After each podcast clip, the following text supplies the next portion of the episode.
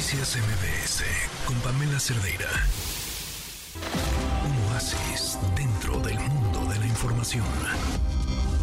Adán, ¿cómo estás? Muy buenas tardes. Hola, Pam, muy buenas tardes. Como siempre, feliz de saludarte. Y pues bueno, ya estamos muy adentro de las vacaciones. Y siempre creo que es muy importante hablar de libros para jóvenes, hablar de niños, libros para niños.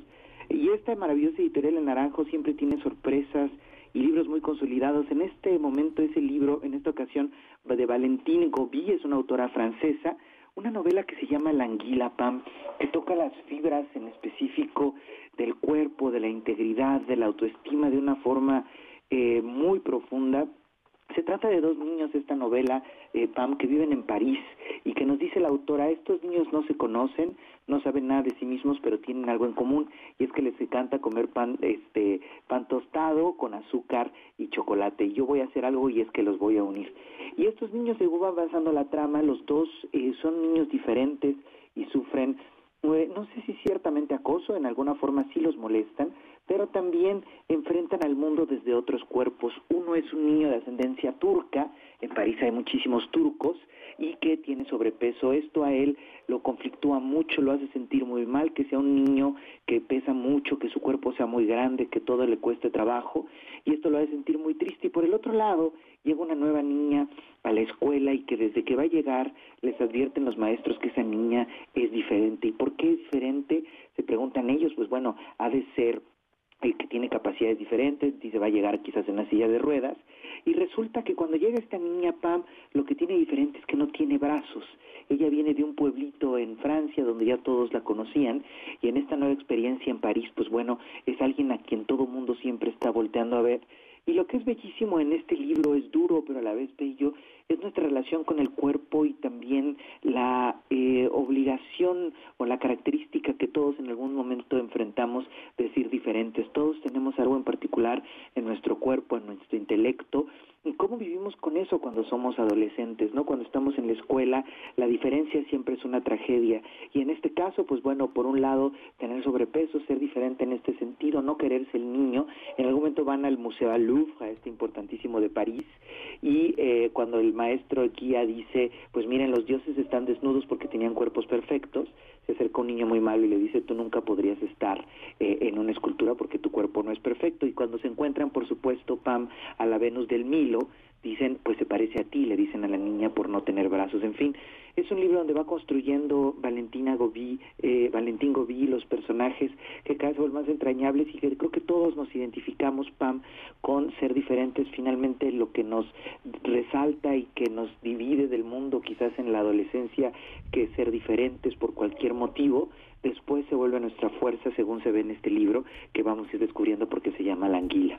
Oye, me encanta, me encanta la descripción que haces de él, ya está, y además quienes todavía estén buscando regalos de Navidad, no, nada mejor que un, que un libro. Adán, tenemos recomendaciones del público, ¿los escuchamos? Escuchemos la pap querida. Viene. Quiero recomendar el libro de A la sombra del ángel de Catherine S. Blair. Es una novela que habla sobre la vida de la mexicana María Antonieta Rivas Mercado. Es muy interesante conocer todas las facetas de ese personaje. Es muy entretenida y te atrapará. Yo les quiero recomendar la novela póstuma de Almudena Grandes que se llama Todo va a mejorar. Es una historia distópica que sucede en una España del futuro donde se instaura un régimen que estimula el consumo y la falsa felicidad para pues abusar en realidad de, los, de la población. Ciudadanos comunes y corrientes, como cualquiera de nosotros, se dan cuenta y deciden combatirlos. Y la verdad es que se logra una gran historia, se logra personajes muy, muy emotivos y entrañables. Y bueno, esta novela Almudena la escribió durante la pandemia y en su lucha también contra el cáncer que padecía. Ella no terminó de escribir el último capítulo, lo escribe su esposo, el poeta Luis García Montero, y la verdad es que es una gran obra con la que Almudena se despide de sus lectores. Me gustaría recomendarte el libro de El esclavo. Ese me gusta porque habla sobre el perdón, de cómo eres dueño de tus propios pensamientos y sentimientos.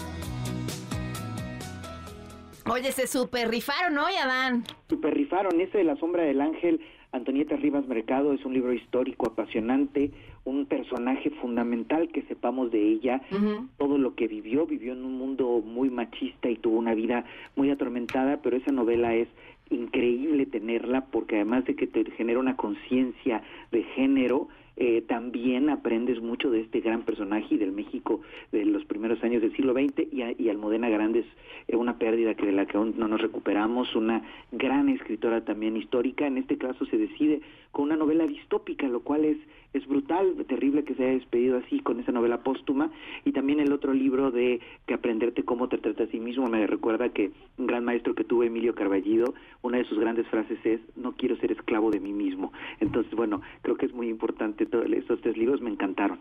Oye, pues ahí están las recomendaciones y la tuya Dan, como siempre, muchísimas gracias. Gracias a ti, Pamba, muchos muchos abrazos, feliz lunes y ya muy cerca de la Navidad. Ah, sí, un abrazo, buenas tardes.